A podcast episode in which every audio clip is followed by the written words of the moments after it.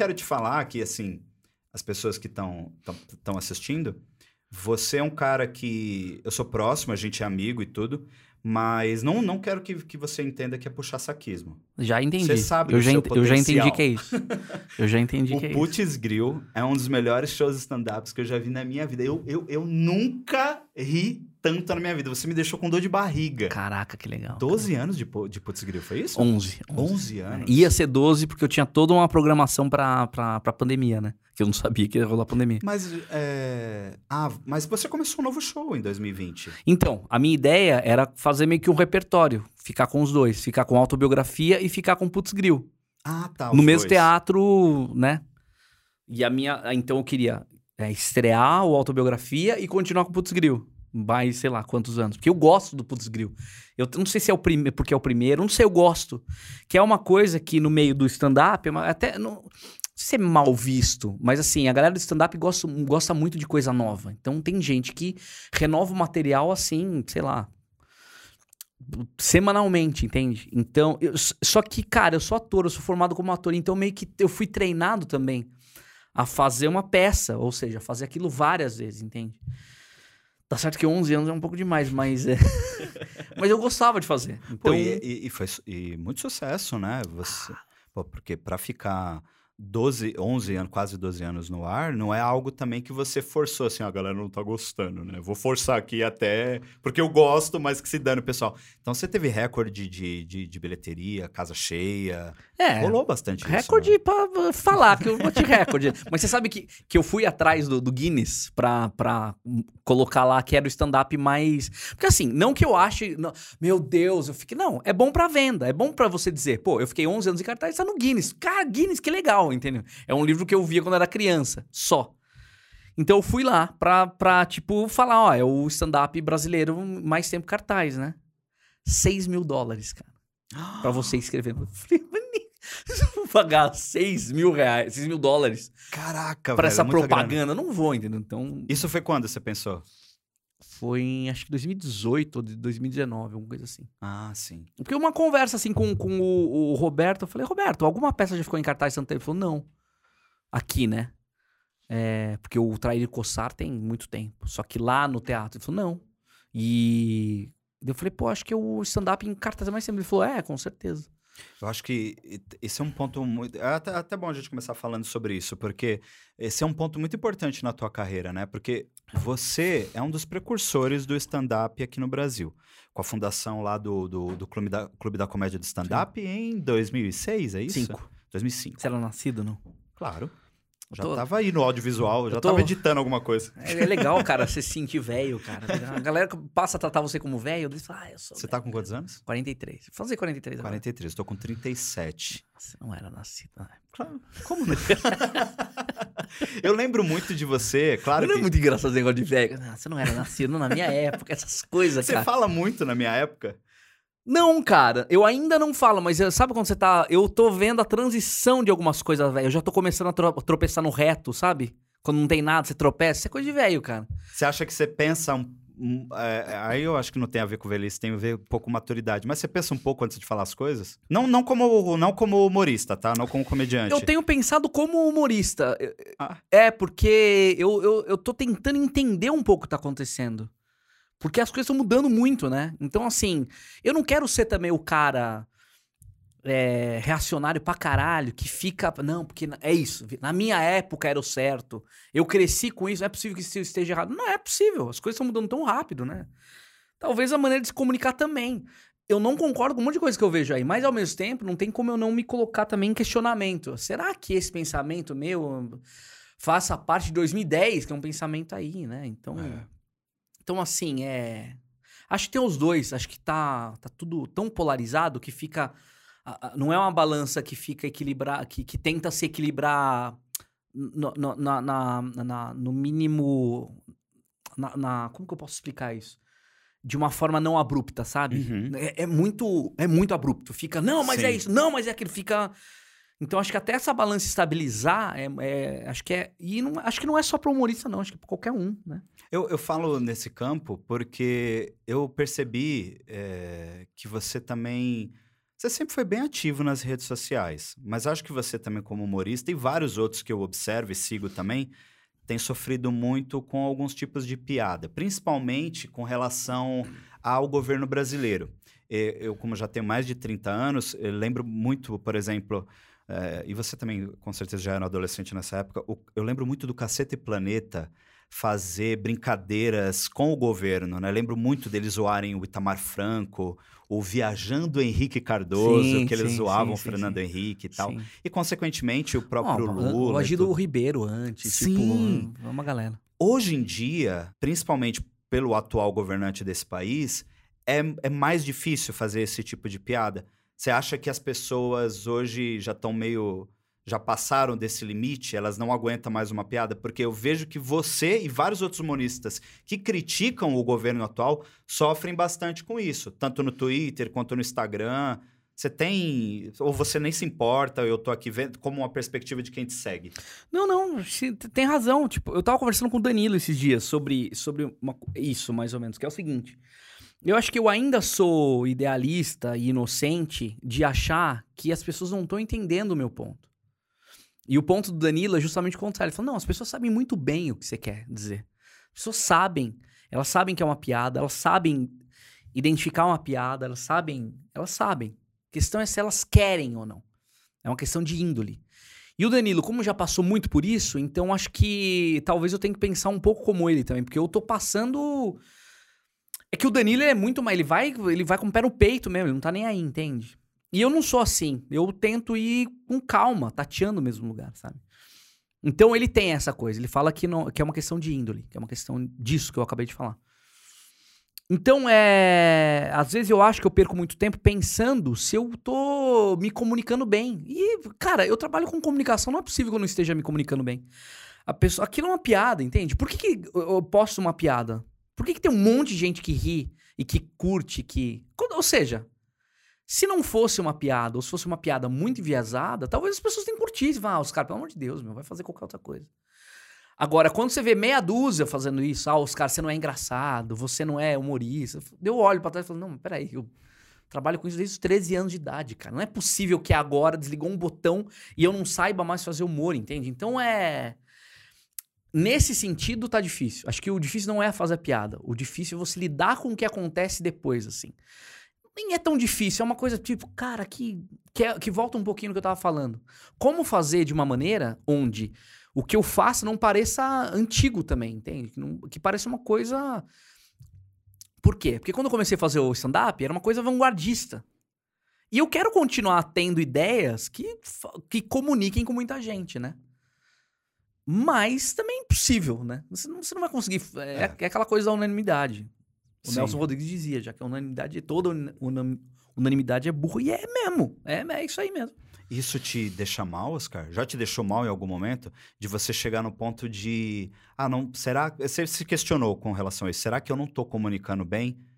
É, isso de alguma forma já te deixou mal? Porque eu vejo muito isso com influenciadores digitais, criadores de conteúdo. Chega um momento que parece que você está falando sozinho ou que ninguém está te entendendo. Isso já te, te deixou malzão, assim, de tipo, de ler um comentário e, putz, ou uma DM, ou alguém. Porque acho que xingamento a gente nem se preocupa tanto. Porque acho que a hum. pessoa xingar, ela já vai para um nível assim é. de ignorância que você fala, mano, melhor deixar para lá. Mas teve algum comentário que te deixou mal? Alguma DM, alguma coisa assim? Ah, tem, porque assim. É, o que... Primeiro porque você é humano, né? é, mas o que, eu, o que eu fico pensando é assim: por que, que eu sou humorista? Tem um interesse meu, é, que eu descobri, inclusive, muito depois de que eu comecei a fazer teatro quer fazer as, as pessoas rir, eh, as outras pessoas rirem. É, quando eu não consigo isso, ou eu consigo parte, não tem como eu não analisar isso de uma maneira fria e falar por quê, o que, onde eu, será que será que eu errei? Onde que eu errei? O que, que eu posso melhorar, entende? Então tem uma parte minha que acho que é até, tem a ver até com rejeição, de repente, ou com aceitação, de você falar, cara, como que eu posso ser mais efetivo ainda? Só que eu acho que a gente está vivendo um momento muito, muito poluído na internet, principalmente na internet. Se eu pego piadas que eu. Quer ver? Eu vou dar um exemplo bem básico agora. Cara, vou dar, vou dar, vou dar material, mas enfim. eu comecei. A estreia do, do, do, do Raiz, stand-up Raiz, sou eu, o Danilo e o, e o Diogo. Que vocês lançaram agora em 2021. Isso, é. Uhum. É, a gente lançou no passado, mas a gente voltou agora. Tá. Tem um começo do meu show que eu falo do meu nome, o significado do meu nome. E daí eu pergunto para as pessoas: alguém sabe que é o significado do próprio nome? Aí perguntei pra uma menina. Dela falou recatada, pura, alguma coisa. Eu não lembro o nome dela, mas ela falou que o significado do nome dela era esse. E ela tava com um decote muito grande. E eu falei: com esses peitos aí? Todo mundo riu, inclusive ela. Então, assim, tem uma mística, tem uma. Não, não é uma mística, porque senão parece coisa. Mas tem um clima de humor que quando você tá num bar, ela pagou pra ir. Então ela tá muito apta a ouvir piadas sobre as coisas. Eu não xinguei ela de puta, não fiz nada disso. Uma, não fui. Eu não fui. Eu não fui machista nem nada disso. Eu fiz uma piada. É só um comentário, a primeira coisa que me veio na cabeça. Porque todo humorista, primeira, o primeiro ímpeto dele é fazer o outro rir. Se eu tivesse errado ali, eu ia tentar dar um jeito de sair daquilo. Se alguém pega esse corte desse negócio e coloca na internet, acabou. Acabou. Olha o que o cara faz no show dele. Eu nem faço. Eu nem, eu nem faço muito esse tipo de piada. Você foi lá no Putz você, Sim, você- sim. eu nem entro nesse, nessa, nessa coisa porque não é nem pra não causar problema. É porque não. É porque isso. Ela tava na primeira fileira, ela tava com um decote gigante e ela. Assim, a piada caiu na minha mão, entende? E ela riu, e todo mundo aplaudiu, e ela aplaudiu também, entendeu? Não é que ela aplaudiu constrangida, tipo, ai, tá todo mundo aplaudindo, deixa eu aplaudir também. Não, ela entendeu. E depois a gente conversou na internet. Então, assim, é, ela, né, eu perguntei, tá tudo. Não, tá tudo certo, imagina. Então tem uma diferença muito grande entre um público de internet e um público do, do, do, do- palco. O público do palco, do- da plateia, pagou pra estar lá. O público da internet tá só vendo. Tá, tá vendo tudo ali. Tá vendo só pra contrariar, tá vendo o TikTok, tá vendo um monte de coisa. Aí vê um negócio, daí ela, a pessoa se sente no direito de analisar e virar uma puta de uma, de uma sommelier de piada. Fala, não, essa piada pode, essa não. Então, daí, isso é chato. Isso é muito chato, assim, sabe? Eu acho que vocês todos como humoristas, ou não só humoristas, mas qualquer criador de internet tá passando meio que por isso também, né? De ficar explicando as coisas que falam, porque da mesma forma que você falou da piada, podem pegar um vídeo meu, por exemplo, lá no X Manteiga, pegarem um corte e tirarem algo do contexto É. e viralizar. Eu acho que isso é uma das coisas ruins que a internet proporciona hoje, esse tipo de, de base sem contexto antes. Mas você acha que isso pode, em algum momento, te prejudicar? É, se, se- vamos, vamos botar aqui um exemplo. Se rola esse corte, como que você se sentiria hoje? Então, mas esse corte, ele rola quando a coisa acontece. Por exemplo, quando aconteceu o negócio do Marcius Mellen lá, é, eu fiz uma piada falando. Eu não lembro direito da piada, mas enfim, eu fiz uma piada sobre o caso, falando. Cara, que. que eu não lembro exatamente, tá? Pode ser que eu esteja, mas eu falo, que, que coragem do Marcius Mellen fazer isso. Eu não teria coragem de arrancar meu próprio fora e mostrar pra ninguém porque ele é pequeno. Então, essa é uma brincadeira. Aí veio uma chuva de gente falando: não, porque o problema é ter o pau pequeno. Entende? Eu tô transformando o negócio. E assim, eu tô fazendo uma piada com o cara, o quanto ridículo ele foi Sim. de ter feito isso, entende? O quão absurdo um cara tem que chegar, tem que se sentir no direito de arran- arrancar o pau pra fora e, e mostrar pra. É, é absurdo isso, entende? Eu não, tenho, eu não tenho nem essa coragem em casa direito. É isso que eu quero dizer. Aí veio, aí saiu uma matéria em portal. Oscar Filho faz piada com assédio. E eu não fiz piada com assédio. Isso não é fazer piada com assédio. Eu fiz piada com assediador. Só que uma palavra muda tudo o negócio. Eu não fiz. Se eu faço piada com assédio, eu tô enfraquecendo o assédio. O que eles querem dizer é isso. Você tem que estar do lado da vítima. Eu tava do lado da vítima. A, a calabresa gostou. A calabresa agradeceu o fato de eu estar do lado dela. Ah, e outra, né? Eu não fiz isso só. Eu falei, que absurdo que isso tá acontecendo, tô do lado da calabresa e, e tudo mais. E ela foi lá, agradeceu a força. Eles não colocam isso, né? Não colocam isso daí, pô, a- são dois humoristas que a gente começou lá atrás praticamente junto também. Ela um pouco depois de mim, mas a gente tava ali no mesmo ambiente. Eles não contextualizam isso, é isso daí. Então, esse tipo de coisa acontece o tempo todo. Depende só da índole de quem tá fazendo, sabe? Se a pessoa quer te ferrar, ela vai te ferrar. Se ela não quiser, não, não vai. Então, assim, é...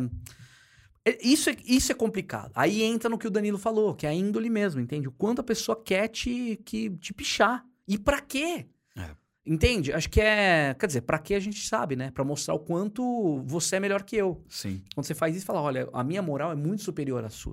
Não Eu acha... não faço piadas com coisa séria. Uhum. Coisa séria não se faz piada. Pô, daí a gente volta no, no nome da Rosa no filme. Não- ah, não- então a, a piada ela é mais baixa, ela. Entende? Daí você come. Então tá, eu não- então eu não posso fazer piada de, de Jesus, eu não posso fazer piada de gay, eu não posso fazer piada de negro, eu não posso fazer. Peraí, os caras, mas hom- homofobia é uma coisa séria. É, sim, é sério, mas não quer dizer que se eu tô fazendo piada com um negro, eu tô desmerecendo o negro. Eu posso, inclusive, estar enaltecendo ele. Então, depende da piada. Você precisa. Não é porque tem Deus no meio. Não, ah, não, não pode falar de religião. Então, isso é uma coisa complicada demais. Eu queria te levar para um pra outro questionamento. Agora a gente tá tão bem.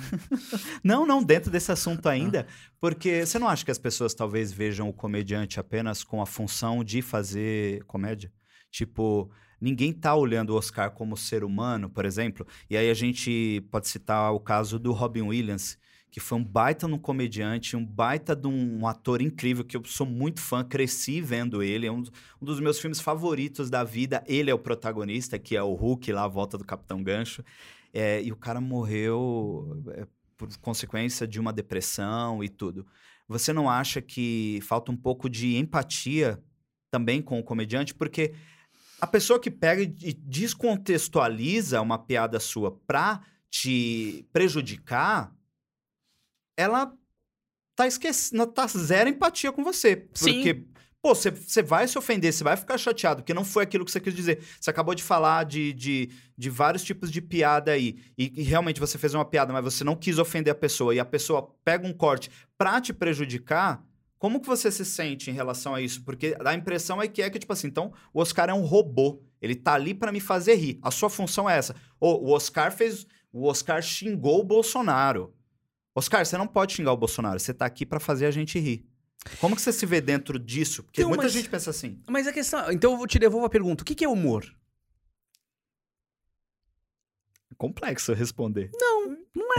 Você pensa. Nos dias de hoje. Não, lá. não. O que, que é humor? Sem relativizar nada. Tá, eu, vou, vou- eu, eu acho que é um estado, sabe? Eu quero me divertir, eu quero, eu quero rir, eu quero desconectar, eu quero viver aquele momento feliz. Sim. Isso pra mim é humor. Tiririca te faz rir? Sim. O. O Mario do TikTok te faz rir? Sim. A menina que dança te faz rir? Sim, sim.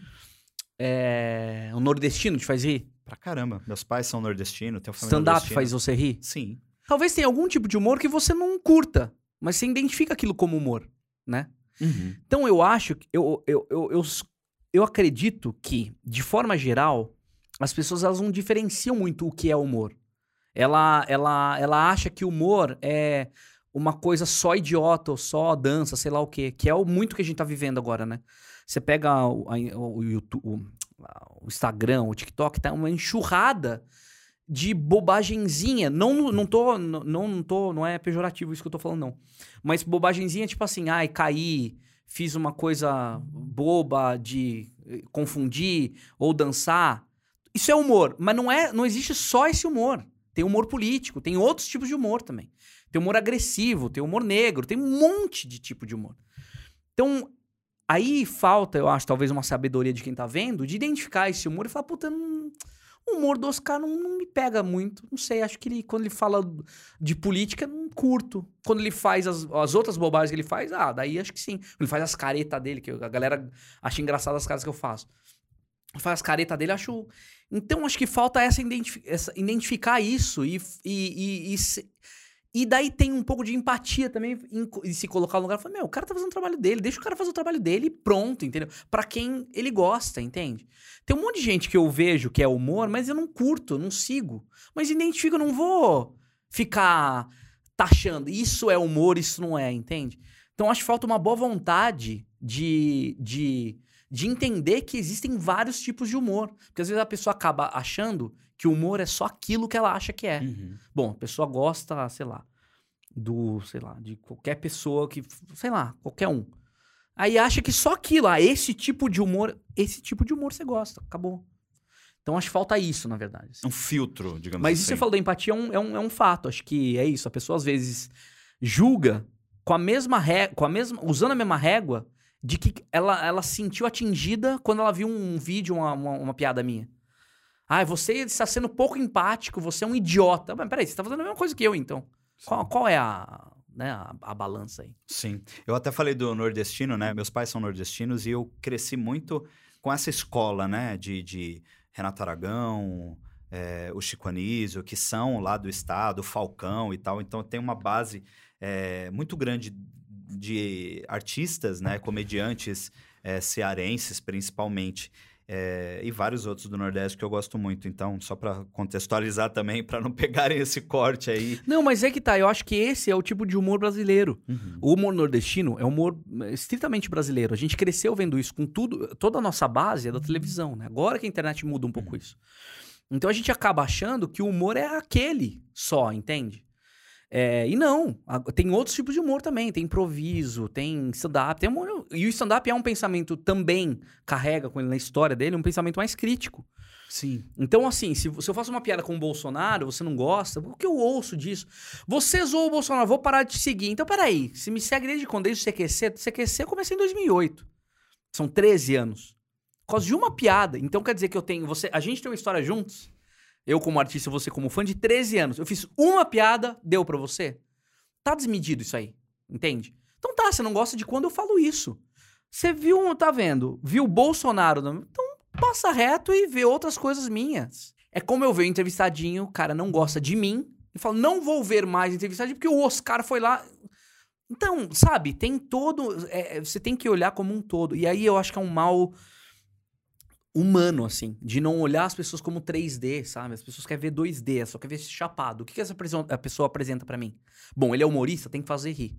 Falou sério, acabou. Aí a pessoa vem e me fala: Quem é você como humorista pra vir falar de política? Cara, eu sou humorista.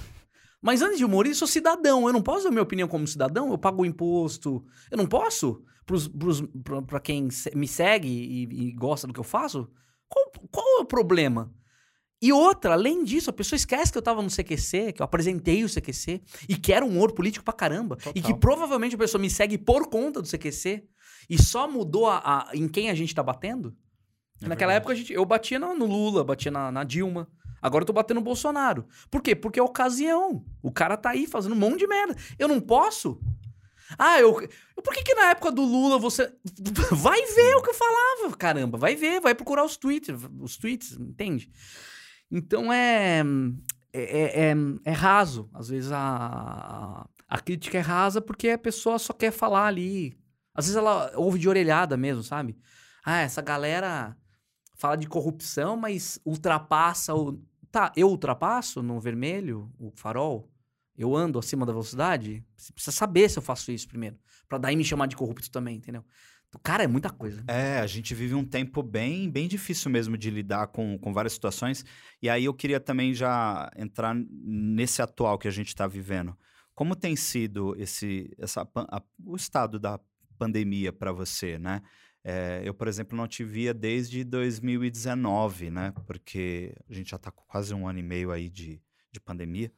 Então, faz tempo que eu não te via. Como é que foi para você? Te a gente continua se falando, continua te acompanhando e tudo, mas como que tem sido para você? Porque tem pessoas, eu, eu queria saber muito, porque tem pessoas, por exemplo, que eu pergunto, como é que foi a pandemia? Como é que tá sendo? Pô, pra mim foi super bom, rolou muito trampo, não sei o que, aumentou.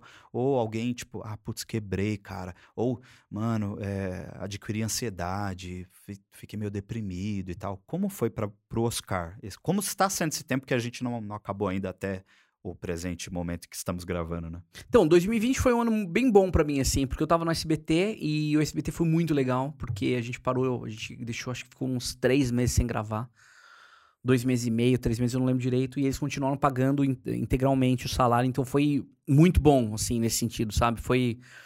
é, o que eu quero dizer é que essa preocupação da grana eu não tive, então, pô, não tem nem o que reclamar.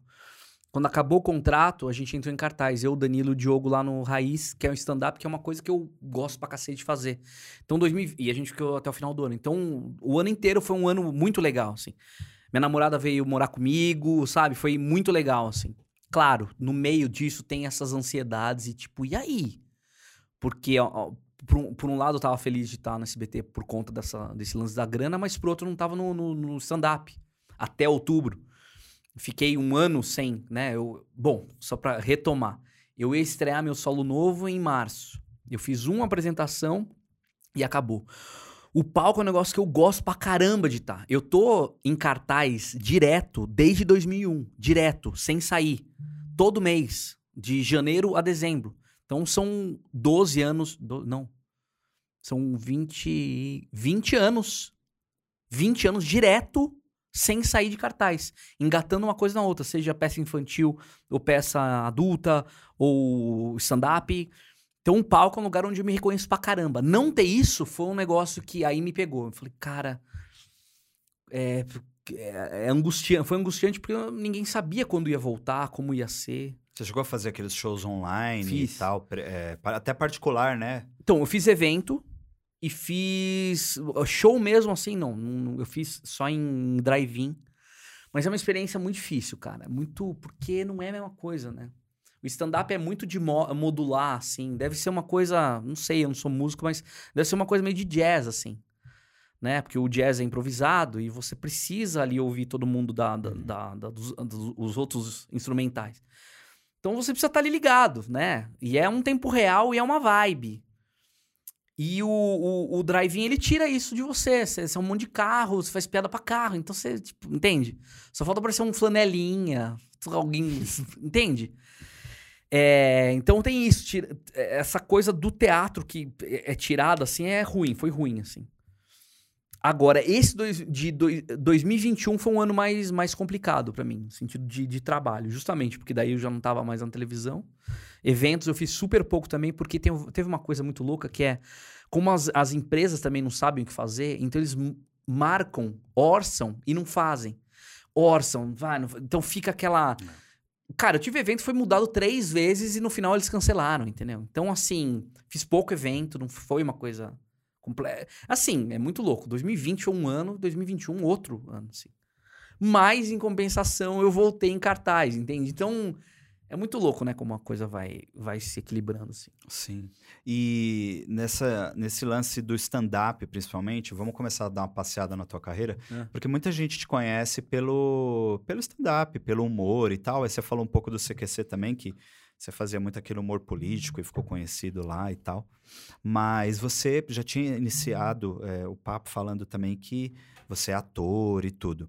É, conta um pouco dessa, dessa parte da tua carreira, porque, por exemplo, você tem alguns longas, é, você passou por, por algumas emissoras. Eu lembro que você teve um programa no Multishow, né, que era um programa de sketches e tal. E, e, e, falando de TV também, você fez coisas como. É, Pegar mais água aqui, tá? Fica à vontade. Você, fez o o Dança em Brasil, fiz, fiz. que foi 2019, a gente já se conhecia Sim. e tudo. Vamos falar um pouco disso? Como, como que tem sido? Porque te enxergam muito comedi com comediante, né? Como eu tinha falado antes. Mas você é um excelente ator, gosto muito de suas atuações. Olha aí, que beleza. Manda muito bem. E também é um exímio dançarino. Olha aí, que beleza. Vamos falar, já pode fazer um musical. Você podia cantar. Pronto, agora a gente é, precisa é. entender. Vamos, vamos. Chamem Oscar Filho para um musical, pra gente ver se ele consegue cantar e dançar numa boa. Cara, eu sou curioso pra caramba, eu sou muito curioso. Sempre fui, assim, sempre. Eu nunca. Aquela coisa, por quê, porque sim, eu nunca aceitei, sabe? Porque não não é resposta, é na veia, sabe? Então, é, quando comecei a fazer teatro, eu queria saber como uma coisa funcionava mesmo assim. Por que, que, por que, que por, como que é a luz? Como que funciona a luz? Por que, que a luz entra e sai nesse momento? Por que ela sai assim? Ah, é fade in? Ah, é fade out, sabe? Eu sempre fui muito curioso para isso, assim. E acho que, e, e acho que isso deveria ser parte do trabalho do ator. O ator, todo ator deveria ser muito curioso. Assim como qualquer humorista tem que ser muito curioso também. Até para poder falar de vários assuntos, senão você fica muito monotemático, né? Então, é, a minha ideia, cara, era, era viver o máximo de coisa possível que eu conseguisse relacionado a artístico. Então, assim, quando veio o CQC, por exemplo, eu, eu era um ator de teatro. Eu tava fazendo stand-up, eu fazia teatro e stand-up. Eu, ali eu ia desempenhar uma função que é meio jornalista, repórter e humor. Coisa completamente diferente. Se você me perguntasse anos antes, ah, você pensa em ser jornalista? Não! Esse repórter? Não, entende? Graças a essa minha curiosidade, eu fui para lá. E, tipo, apanhei para aprender também, porque eu não sabia, né? Então. Foi para aprender e apanhou literalmente. Também. Sim, exatamente. apanhei mesmo. Então, isso é uma coisa. O Dancing Brasil é a mesma coisa, faz parte também dessa coisa. Então, tá, então sou ator, eu não sei dançar. Pô, daí eu ouvi isso lá dentro do Dancing Brasil foi muito legal. E me fez criar uma perspectiva legal disso, que é Cara, você tá começando a dançar, você tá aprendendo a dançar de uma maneira que qualquer dançarino, bailarino gostaria, que é tendo público.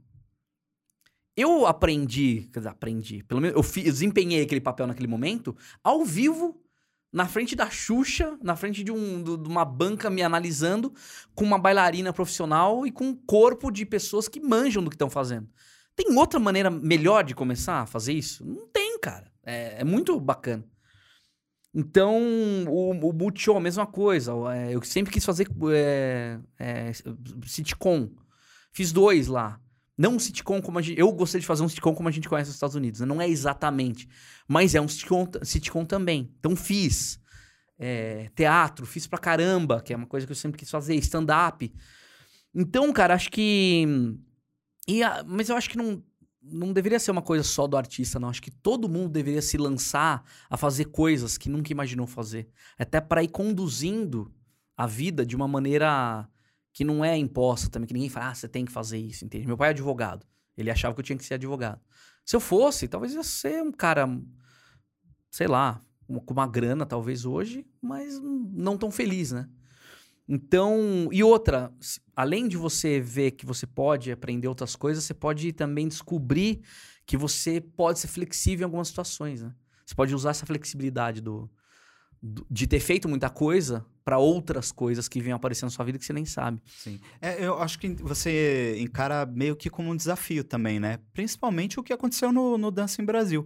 Você falou da curiosidade, mas, pô, deve ter sido muito desafiador você. Pra cacete. Fazer. Pra cacete. As danças e tal, né? Pra cacete. Na primeira dança lá, que era um. Tipo, é... Eu não lembro nem o nome do negócio. Tá vindo Foxtrot, mas não é. É. Ai, gente. Pô, Oscar, você não continuou dançando? Como é que vão te chamar pro musical? Pois é, cara. Esqueci o nome, cara. Jive, jive, jive. Era um jive, que é um tipo um, uma, uma dança dos anos 50, 60, meio rock. Meio rockabilly. Isso, exatamente. Uhum. E daí a gente ficou ensaiando um mês. E ali a ideia era usar elementos que eu já, ti, que eu já tinha para mostrar. Então, tipo, cambrê, que é o um negócio de dobrar o, né, as costas e tal. Eu do cambalhota, enfim, essa mostrar um pouco o que eu sei fazer ali. E tinha uma cambalhota que eu fazia em determinado momento que ela me empurrava, eu dava uma cambalhota e levantava. E eu fiz tanto esse negócio que ficou roxo, mas assim, minhas costas, metade das minhas costas ficaram roxas, valendo mesmo. Postei foto até. Mas muito roxo. Aquilo doía de um jeito, cara. Mas eu tava lá para fazer. No dia, eles não mostram isso. Eu dou a cambalhota, eles perdem o negócio. Então, assim, é ser engraçado também, porque é trágico pra cacete. Mas é, é isso, é, um, é, um, é, um, é, é desafiador para mim e eu queria fazer uma coisa ali naquele momento que, puxa, eu sempre quis dançar, é, porque em algum momento eu imaginava que eu pudesse usar isso em algum personagem, qualquer coisa assim. Começar daquele jeito para mim foi legal. Talvez eu tenha esquecido um pouco, mas se eu tiver que fazer um personagem agora que dance, eu vou ter uma base, vou Legal. lembrar isso muito mais rápido porque meu corpo aprendeu, entende? Meu corpo já tá registrado nisso, já passei por isso. Então não vai ser uma coisa extrema, muito nova, né? Legal. Vamos falar de Carrossel? Carrossel, Carrossel Foi um, filme. Eu tenho uma, tenho uma geração que, cres, que te conhece como o Gonzalito, né? É. E eu quero fazer muito uma pergunta particular, porque teu parceiro de crime ali Sim. era ninguém mais, ninguém menos que Paulo Miklos, é, né? É. Eu sou muito fã do Titãs, inclusive Paulo Miklos. Vem conversar com, com, com, o Dinho aqui, que vai ser um papo muito legal. Tem muita história com, com, com Titãs. Ah, que legal. Você era fã da banda? Conhecia já o trampo do, do Paulo? Sim. Como que foi contracenar com ele? Então, a primeira vez que eu lembro do Titãs, assim, foi quando minha irmã... Foi uma história louca até. Minha irmã gostava muito de, do Titãs. E um dia até um show deles, assim, desses ao vivo que passaram na televisão, né? E a minha irmã, tipo, para tudo que hoje a televisão é minha, eu vou assistir. E eu era infernal quando era criança. Eu ficava enchendo o saco dela, ficava entrando na, na, na, sala, ficava gritando para ela não ouvir, ela me colocava para fora. Aí nesse dia ela me colocou pra fora na terceira vez, sei lá quando, e trancou a porta pra não entrar mais. O que, que eu fiz? Eu fui lá e desliguei a chave geral da casa. Eu cortei a energia da casa. Cara, eu nunca ouvi tanta gritaria na minha casa. Então era muito lazarento. E foi com os Titãs. Então, assim, a minha base de Titãs foi por causa da minha irmã. Assim, minha irmã é quatro anos mais velha, então ela tava bem nessa fase, assim, de adolescência que curtia os Titãs, assim, sabe? Então é o Paulo Miklos, pô, a maioria das músicas que eu, que eu conheço, que eu sei do Titãs, Tá na voz dele. na voz dele, e tipo, cara, o cara ali, entende? E o Carrossel ele juntou muita coisa legal, assim, tipo, tinha o. O próprio Carrossel mesmo, que era uma novela que eu assistia quando eu era criança, entende? Eu via e. Caramba, agora eu tô fazendo um negócio que eu via quando era criança. Que maluquice, entendeu?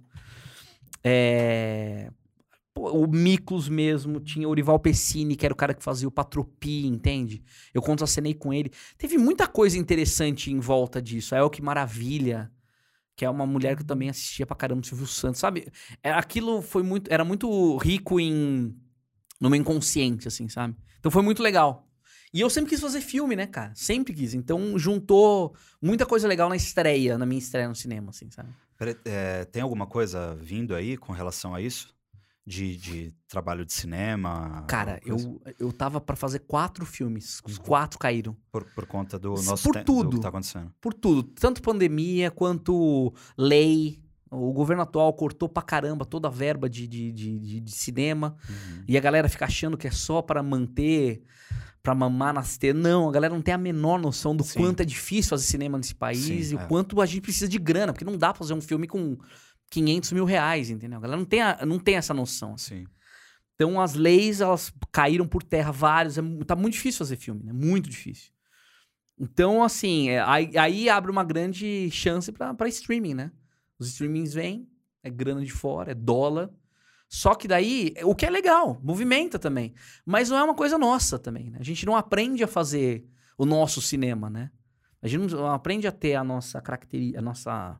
Nosso DNA mesmo, né? Sim. A gente tem, mas não tem, né? É uma coisa maluca. assim. Essa compreensão mesmo do que é as leis com relação à cultura são bem complexas muitas vezes e as pessoas realmente têm uma, uma visão muito diferente, muito deturpada. Eu até queria falar com você também sobre esse assunto, mas eu acho que a gente pode deixar um quero mais aí para um futuro papo, que com certeza você vai voltar aqui. É, eu deixo muito esse Sobre espaço cinema? aberto. É, não, a gente vai falar sobre cinema porque você é muito cinéfilo. A gente vai falar agora um pouco sobre isso. E você é um cara que assiste muita coisa. Sim. Mas eu quero só fazer. Você falou de que você desligou a chave geral Ah. da tua casa quando você era criança. E eu lembrei muito daquele quadro que você fez no CQC de, do controle remoto Ah, em sim. Buenos Aires. Sim.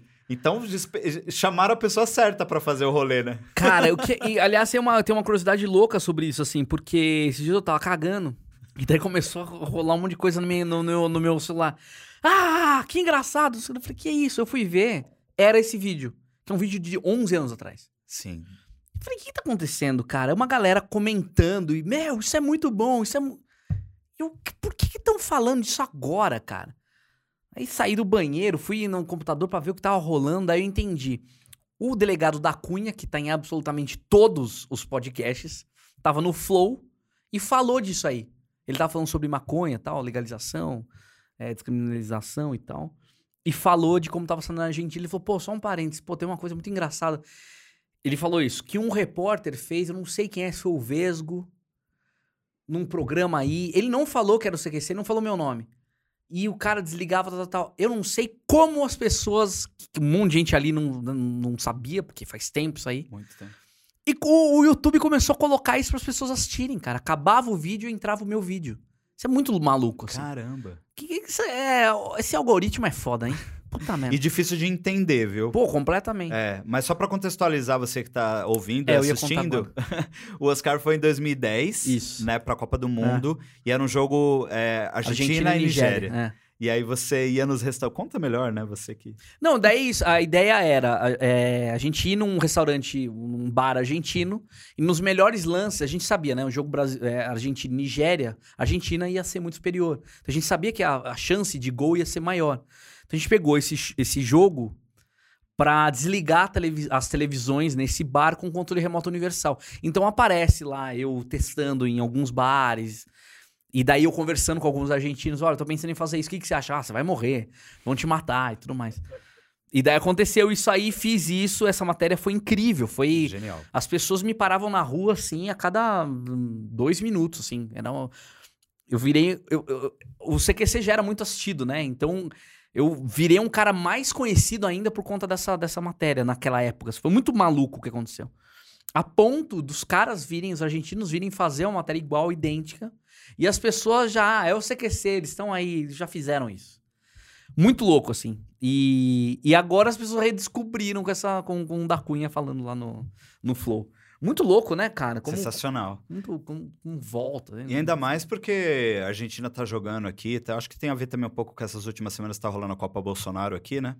É. E, então, será que você me Pois é, entende? pois é. pois é. Então, enfim, Fogo pode no ser. rabo, né, cara? Cara, Por quê? Agora, segura um pouco, cara. Tá tão perto a gente resolver esse negócio. dois países negaram, mas o Brasil tinha que aceitar. É, e é uma cara. coisa que eu não entendi muito também, até falando desse assunto, porque, pô, um, um evento dessa proporção aqui no Brasil movimenta muito a economia, Sim. o turismo, que seria um, um- um grande chamariz para a gente arrumar muitas coisas, né, socioeconômicas aqui no nosso país. E, Sim. e ótimo. Sim. Mas, pô, não é o momento, né? É, é. tipo, é, não é. tá vindo ninguém pra cá, os estádios estão vazios e tal. Então, assim, é, é, é é complicado. É, é- Então, mas a partir dessa, desse mesmo argumento, o Lula lu- usou a mesma coisa. Uhum. Tipo, ah, vamos trazer a, a- a Copa pra cá, Sim, vai sim. movimentar pra caramba. que foi horrível, né? Movimenta, movimenta, mas e aí? Tá tudo parado. E aí? Então, assim. Tomou um 7x1.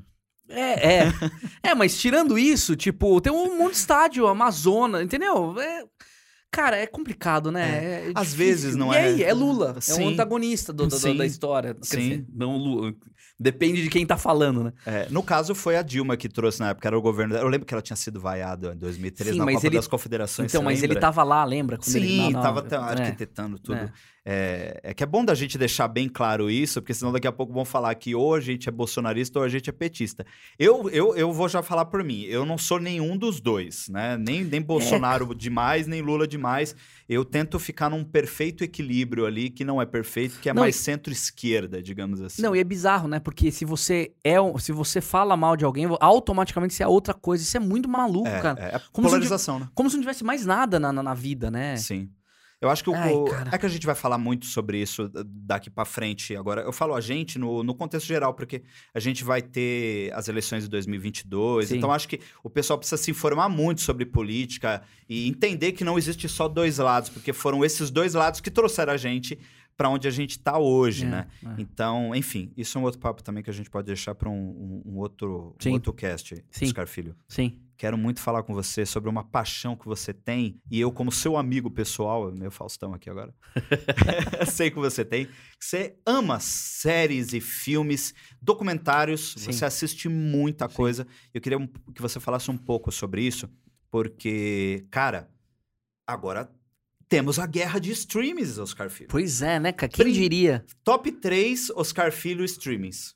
Qual que você tem em casa hoje que são seu top 3, que você mais assiste, ou se você só tiver, só assiste um, não tem problema. Ah, mas é que também, é, é, pra mim varia, né? Porque daí eu assino um, acabo o que eu quero ver, eu começo a assinar outro e paro de assinar aquele. Como assim? Tipo- Você tá nessa? Você tá revezando as assinaturas? É, porque, por exemplo, HBO, Hum. eu assinei e já vi tudo que eu tinha pra ver lá. Porque eu já tinha visto um monte de coisa.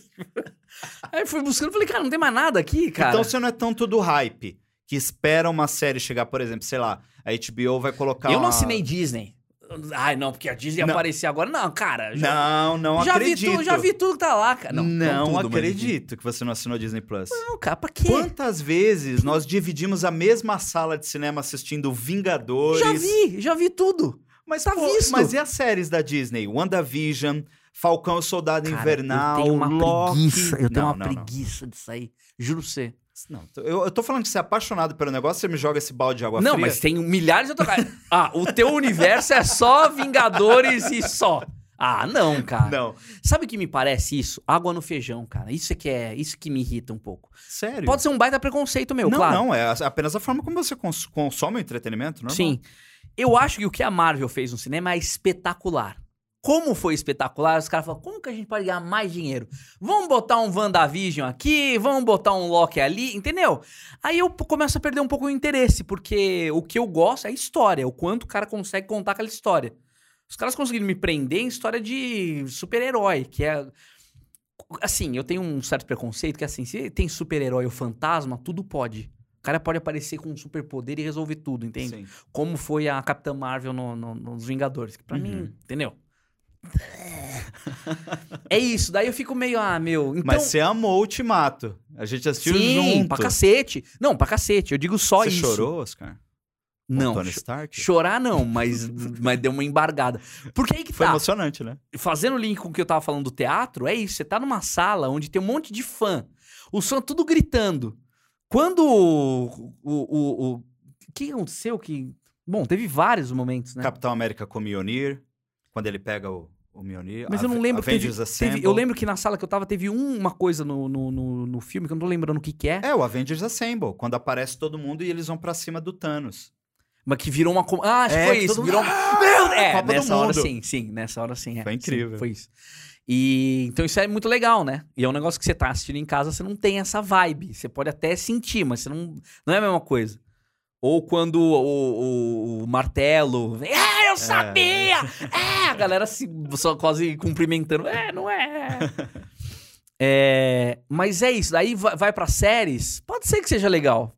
Pode ser. Pô, tá bem legal. Eu tô assistindo. Eu já assisti o WandaVision, eu assisti inteiro Mas e o que, também. que é bem legal? Dá uma nota aí. Cara, eu acho que você, como uma- um apreciador de arte, como ator, vai amar o WandaVision. Ah. Porque são.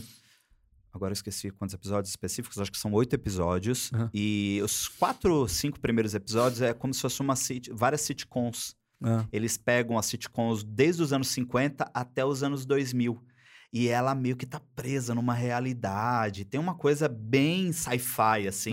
E eu acho que você ia gostar bastante por causa dessa leitura. Você acabou de falar aqui que ama sitcom, que fez uma sitcom Sim. e tudo. sim. Então acho que isso, esse ganchinho já te prenderia e faria você Pode ser. assinar o Disney Plus. Pode ser, Disney. talvez. Paga nós que eu tô fazendo o, o- o- Oscar assinar aqui o Pode stream de ser, vocês. talvez, talvez. Mas tem que esperar, né, cara? Porque por- eu tenho um péssimo defeito que é o seguinte: eu não gosto de assistir, por exemplo, Casa de Papel, eu não assisti. Não, eu também não, não gosto. Então, daí eu espero acabar pra ver se realmente é bom. Porque, por exemplo, House of Cards. Não, porque é foda. Porque... Come- Comecei a assistir. Duas temporadas são espetaculares. A terceira cai o nível pra cacete. E depois de- eu imagino que quando ele sai, daí é pior ainda, entende? Dizem que a última temporada, né, com a Robin Wright uh, é, assumindo o, o protagonismo ali, tem suas nuances boas também, né? Mas eu acho que isso é muito gosto pessoal. Então, mas nuance boa é o mínimo que tem que ter, né? Não, sim, às vezes não tem, né, Oscar? É. Às vezes é uma temporada inteira ruim, entendeu? Eu sou fã de The Walking Dead. Todas as, as temporadas são boas? Não. Tem muitos problemas ali. Então você não é muito do cara que acompanha no hype. Por exemplo, você não sabe o que estreou esse final de semana na Netflix. Não, não sei.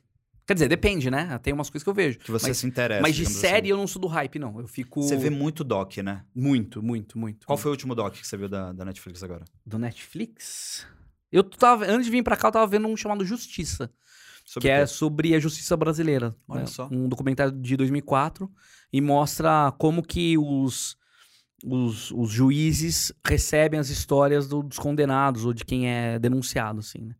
Eu não vi, eu tava acabando, tava vindo pra cá e daí não deu tempo de terminar.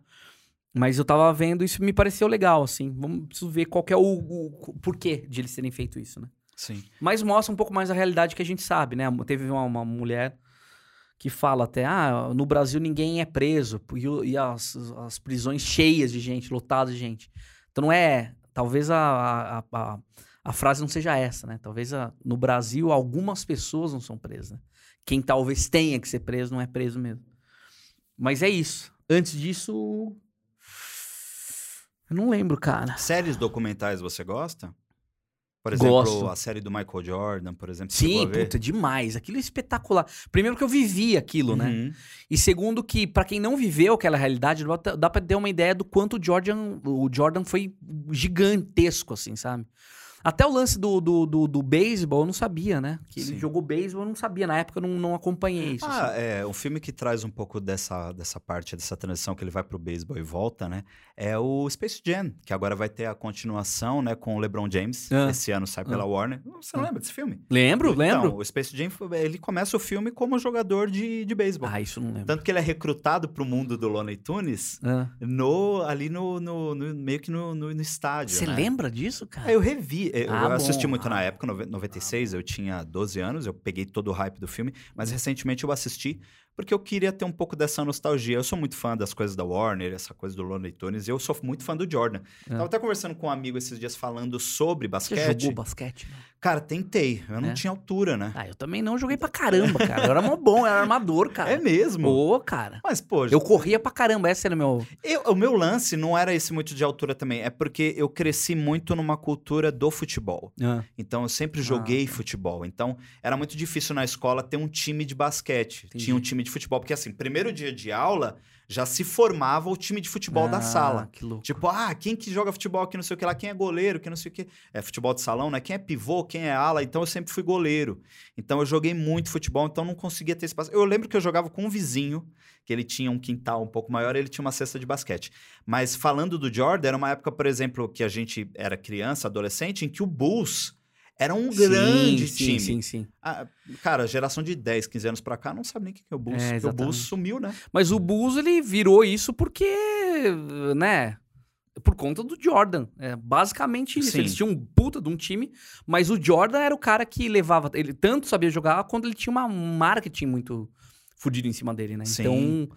E to... Bom, tem que ver o- também o documentário pra entender o que, por que, que o É, Bulls virou o que o Bulls é. Assistam. Esse é, doc é é, muito é- incrível. é muito bacana. Mas é louco isso, né? Porque eu tive uma sorte nesse sentido, porque eu nunca gostei muito de futebol. Eu não sei, acho muito tempo, não, não me interessa, assim, sabe?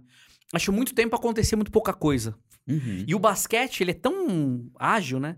E a minha turma, os meus amigos, tanto é que a gente tem um grupo até agora, chama Grêmio, que era um lugar que a gente ia, o Grêmio Esportivo Atibaense, lá em Atibaia. Então a gente ia, ia pra jogar futebol, é, basquete. E, tipo, tinha um monte de gente, tinha tipo 20 pessoas. Sempre tinha gente pra entrar, não era uma coisa que você tinha que ficar catando, sabe? Buscando. Não, tinha gente lá. Aí de Legal. domingo jogavam uns velhos lá. Uns velhos, os caras tipo 80 anos jogavam, a gente ia, os caras, ai que saco essa molecada. e a gente tava falando que a gente tá virando uns velhos agora, daqui a pouco a gente vai ter que fazer um. Sim. E é louco, eu não tive essa coisa do futebol, assim, ninguém gostava de futebol. Caramba. A minha turma era muito do basquete. Você acha que é pelo fato também de você ser do interior? Porque como eu sou da capital, tinha aquela coisa dos quatro grandes, né? Que é São Paulo, Corinthians, Palmeiras e Santos. Mas eu sou não- santista. Não, mas futebol, é um negócio, cara. Não, é paixão nacional. Não tem sim. campo em qualquer lugar. Sim, tipo, é só Em verdade. Atibaia tinha, tinha um campo lá em, em Atibaia que o Palmeiras ia, ia treinar lá. Ah, sim. Era o. a a- meu Deus, o Palmeiras tá aí, entendeu? Eu ficava no hotel lá, todo mundo ia pra trás. Eu lembro dessa, desse, desse campo aí. Acho que não foi só Palmeiras, tinha outros clubes também que Tinha, mas o, ma- o, o maior era o Palmeiras. Sempre tava lá. Você assim. chegou a torcer pra algum time de futebol? Não, Não, nunca cara, curtiu não. mesmo. Eu meio que olhava o São Paulo porque minha irmã gostava e meu pai é palmeirense. Mas nu- nunca. Pra mim, o último goleiro, último atacante do São Paulo foi o Raí, sabe? É isso. Caramba, é, faz tempo. é isso, é. Não acompanho, não, não- sei lá. Eu fui assistir uma peça, eu acho que foi 2018, era uma peça sobre Romeu e Julieta, Ah. só que era um musical com músicas da Marisa Monte. Ah, Cara, é, a ideia era muito boa. E foi no teatro, ah, Teatro Gazeta, ah, ali na Paulista, né? E eu tava numa fileira, assim, sentado é, com, com a minha ex-mulher na época, e a gente olhou pro lado, assim, tava o Raí, mano. Caraca. E ela, tipo, muito São Paulina e, tipo, raizete, tá ligado? ah. Aí eu, pô, vamos lá falar com ele e tal, vocês vão tirar uma foto, não sei o quê. Só que ele tava meio distante, assim, então que a gente acabou nem fazendo contato. Tipo, tem esse lance, né? Você já teve essa parada, Oscar, de. De, eu sei que você, na época do CQC, como repórter, você entrevistou algumas pessoas. Sim. Inclusive, lembrei agora de uma pessoa que você entrevistou. E nós vimos esse filme juntos na cabine. Eu, você e a Willy é, assistimos Missão Impossível Protocolo Fantasma. Você lembra desse sim, filme? Sim, sim. E até mandar um beijo pra Willy, que você falou agora há pouco da Ah, sua pensei que você ia namorada. mandar pro Dom Cruz, cara. Tom Cruise também. Um beijo pro Tom Cruise. Sim. Sou muito fã, inclusive. Tô aguardando muito o novo Missão Eu Impossível. também, cara. Mas eu, eu gosto muito Nossa. da sua namorada, a Willy. Eu também, Eu sou cara. fã. Sabia que eu também? Que coincidência foda. Sou muito fã da Willy. Willy, por favor, vem aqui bater um papo comigo também. Um beijão pra você. E você já entrevistou o Tom Cruise, cara. Entrevistei, Como é que foi isso? Cara, foi incrível. Porque o Tom Cruise é um cara que. É engraçado, né? Porque o Tom Cruise tem tudo pra eu não gostar dele. Ele é um péssimo ator. Uma merda de ator. É horrível. Ele é um péssimo ator. Mas assim. merda de ator. Oscar. Não confunda. Ele ganhou um Oscar. não Oscar. confunda Ah. o cara ter um baita de um carisma e ser bonito pra cacete Uhum. com ser bom ator. Nascido na 9 de julho é o melhor filme que ele fez. Sim, é, é o filme que ele ganhou o Oscar. É. Mas é, eu, eu entendo isso quando você fala de carisma. Porque, por exemplo, o The Rock não é um puta ator. Mas ele tem um carisma incrível é. que tudo que ele faz dá certo. Tem gente que você gosta de olhar. É. Ele é assim. Ele é, É. um cara que você. Aquele sorriso dele é um cara que você. Cara, esse cara. Ele, ele é perfeito pro Missão Impossível. É um cara. É uma coisa incrível, assim. Mas ele é muito. Ele é ruim, cara. Você vê, ele só faz aquilo. É um ator de um tom só, assim. E, e não é uma crítica. Pô, ele. Tanto é. Tanto é que ele virou um baita produtor. Ele sabe das limitações dele. E é isso que eu acho que torna ele grande. Que é mais ou menos o que o Sylvester Stallone também é, entendeu? Uhum. Ele é um ator péssimo. Sim, sim. mas concordo. ele tem um carisma pra aquilo que é incrível, entende? É, tanto que o papel da vida dele é o rock, né? É. Quando ele não. Ele empenhou muito, muita coisa no, no rock, principalmente o primeiro. Eu fiquei bravo que ele não ganhou o Oscar de melhor É, ator né? coadjuvante por Creed, cara. Ele Ah. ganhou o Globo de Ouro. Aham, aham. Aí eu falei, putz, agora vem o Oscar do Stallone. Aí ele não ganhou o Oscar. Mas acho que é porque foi por causa daquela cena, só aquela cena. Aquela, aquela cena é arrepiante, né? Quando ele fala do câncer. Uhum. Aquilo é muito bonito mesmo. Nossa, eu chorei no Mas cinema. foi só uma cena. Talvez. Não foi. Pô, um- mas não era a cena que ele merecia um Oscar? Então, mas eu acho que quando você dá um prêmio, é pela maneira como Ah, o cara sim, te sim. conduz na, pra levar naquilo. Claro. E daí tem uma cena que é a cereja do bolo naquilo, entende? Uhum. Você ver Sangue Negro, Uhum. O Daniel Day-Lewis tem três cenas geniais, é três. É foda o que ele faz. E ele acaba. Que você não fala, meu, não tem ator melhor que esse cara, entendeu? entendeu? Ele é incrível. Então é isso. Mas eu acho que ele merecia, não por conta daquela cena, mas por conta de toda a história. Acho que é- todo mundo ficou nessa torcida por conta disso. É, é isso, é um cara que fazia filme. por- Fazia, não, fez um filme pornô e virou o que ele virou. É um baita cara não, disciplinado. escreveu o roteiro. Então, é. E é um baita produtor. tá? É. É. isso. Acho que o Tom Cruise ele entra nisso. Ele sabe o que ele é e virou um. Diferente do, do Brad Pitt, por exemplo. Que é um cara tão bonito quanto, mas é um cara, mas é bom ator. Me dá a impressão que ou ele estudou mais, ou ele tem mais tino mesmo pra Sim. coisa. Acho, que melhor, atuação, acho né? que melhor que os dois aí nesse sentido, pra gente usar como exemplo, o DiCaprio, cara. O DiCaprio é um baita de um ator. Mas, Olha se- tudo que o DiCaprio fez. mas o. Gilbert Grape, quando você pega o Gilbert Grape, ele era um moleque já. Sim. Então acho que ele, ele se envolveu com a atuação muito cedo. Ele, quando eu digo envolveu com a atuação, com a boa atuação. Ele teve que fazer um personagem ali. O, o Gilbert Grape é um baita personagem, assim, é difícil pra caramba, pra um moleque ainda por cima. Então ele teve bons filmes no começo que pelo menos guiassem ele pra falar, hum, tem, um, tem uma coisa aqui, entendeu? Mas eu acho ele ruim em Titanic. E agora todo fã de Leonardo DiCaprio vai querer me matar. Mas eu acho que o DiCaprio, ele tem uns filmes, umas atuações ruins no início da carreira e ele vai crescendo. Tanto que um dos meus filmes favoritos dele é o Gangues de Nova York, que é com o Daniel Day-Lewis. Sim. E aí depois ele só emplacou filme bom, Diamante de Sangue, aí, putz, eu amo ele em Django, né? Aquela cena que ele corta a mão que ele cortou de verdade Sim, e tal. sim. Ele demorou pra ganhar o Oscar, eu acho que o Oscar deveria ter vindo como, com o Lobo de Wall Street. Mas gosto do, do Revenant, né? Que é o, o, o regresso. E como a gente já tá nesse papo mais nerd, Ah. você gosta bastante de filmes é, de temporada de premiação, né? Tanto que já faz um tempo que você cobre o Oscar, né, Oscar? Ou assim, te chamam pra, pra lives de Oscar e tudo. É, Você mas- consome, eh, geralmente? também? Então, eu gosto de, de. Quando chega o Oscar, eu gosto de pelo menos saber o que tá acontecendo, assim, né? Uhum. Eu, é aí que tá, eu não sou entendedor, mas eu, gosto, eu sou curioso. É isso. Então é legal estar sabendo do que tá rolando, assim, até pra. Mas você não sentiu que esse Oscar esse ano foi, foi um caseiro? Foi tipo. Obviamente por conta da pandemia, mas ele não foi grandioso, né? Ele foi. É, Eu achei ele tímido, assim. eu acho que ele veio muito. Acho que tiro, ele perdeu um pouco da magia na questão da experiência também. E eu até, no, no entrevistadinho em áudio, na primeira temporada que tem lá no Spotify, você pode ouvir, falei bastante isso com o PH Santos, que é crítico de cinema, né?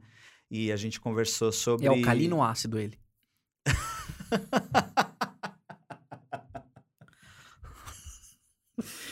Essa é pra nerd, hein? Oscar Filho, né? Essa é pra nerd, hein? Essa é. A galera entendeu. Porém, é, a gente conversou um pouco sobre essa invasão dos streamings. Eu acho que é, tem muito filme ali que foi direto para A Netflix, por exemplo, mandou um monte. O Pieces of a Woman. Pô, é, filmão, hein? Filmão. adorei. Cara, minha mãe passou por aquilo ali. É mesmo? É, Caraca. aquela, a história ali da, da Vanessa Kirby é a minha mãe, cara. Caraca. A criança nascer, pegar no colo e, tipo... Pô, mas você parece bem. Não! Foi- Vendo daqui, pelo menos. É, pareço. Na verdade, foi meu irmão mais velho. Meu... Cara, minha mãe perdeu três filhos. Caraca, É, gente. eu tenho um irmão, que é o meu irmão mais novo, é três anos de diferença. Eu sou o segundo, ela perdeu o primeiro, aí, aí veio eu. Aí teve esse terceiro, que teve esse problema. Aí meu irmão é o quarto, e teve mais um- uma menininha, que foi a quinta. Caraca, cara. é, que anos maluco. 80 hard, né? Então, quando eu vi Piece of, uh, Piece of Woman, eu fiquei bem, bem tocado, assim. né? Sim. Até, talvez, né, né? falei, vou tentar assistir um dia com ela, mas talvez não seja muito bom, talvez re- Hum. reviver isso, então talvez dê gatilho e tal. Caraca, que louco. Mas aí a Netflix mandou, Ela né? é uma baita atriz, né? Ela é incrível. Que Você- atriz incrível. Você lembra dela no Protocolo Fantasma, pô. Ela fez Missão Impossível. Não lembro. Ela é uma das negociantes lá que. Ela, ah, ela tá. Outro filme de ação que ela arrebenta é Velozes e Furiosos Hobbs and Shaw. Não vi. Você não viu? Vi um pedaço do Rio de Janeiro, só. não- Não, não. Tem o Velozes e Furiosos, a franquia, que agora tá Hum. no 9, e tem um spin-off, que é o Velozes e Furiosos Hobbs and Shaw. O Hobbs and Shaw são personagens de dentro do Velozes e Não Furiosos. sabia. É, e aí o, o, e o Hobbs é o The Rock, Ah. Entendeu? Ah. Então, como o The Rock e o Vin Diesel tretaram Ah. nos bastidores, você lembra dessa treta? Sim, sim. Aí eles, ele meio que começou essa franquia e o Shaw é o Jason Statham. Então você juntou o The Rock, o Jason Statham, e aí colocaram a Caraca. Vanessa Kirby, que é irmã do Jason Statham no filme. Caraca. Cara, assiste esse filme, por favor. Ah, mas É- eu tenho que ver o Velozes, né? E Furiosos. Eu preciso Acho ver. que não, acho Não? que não.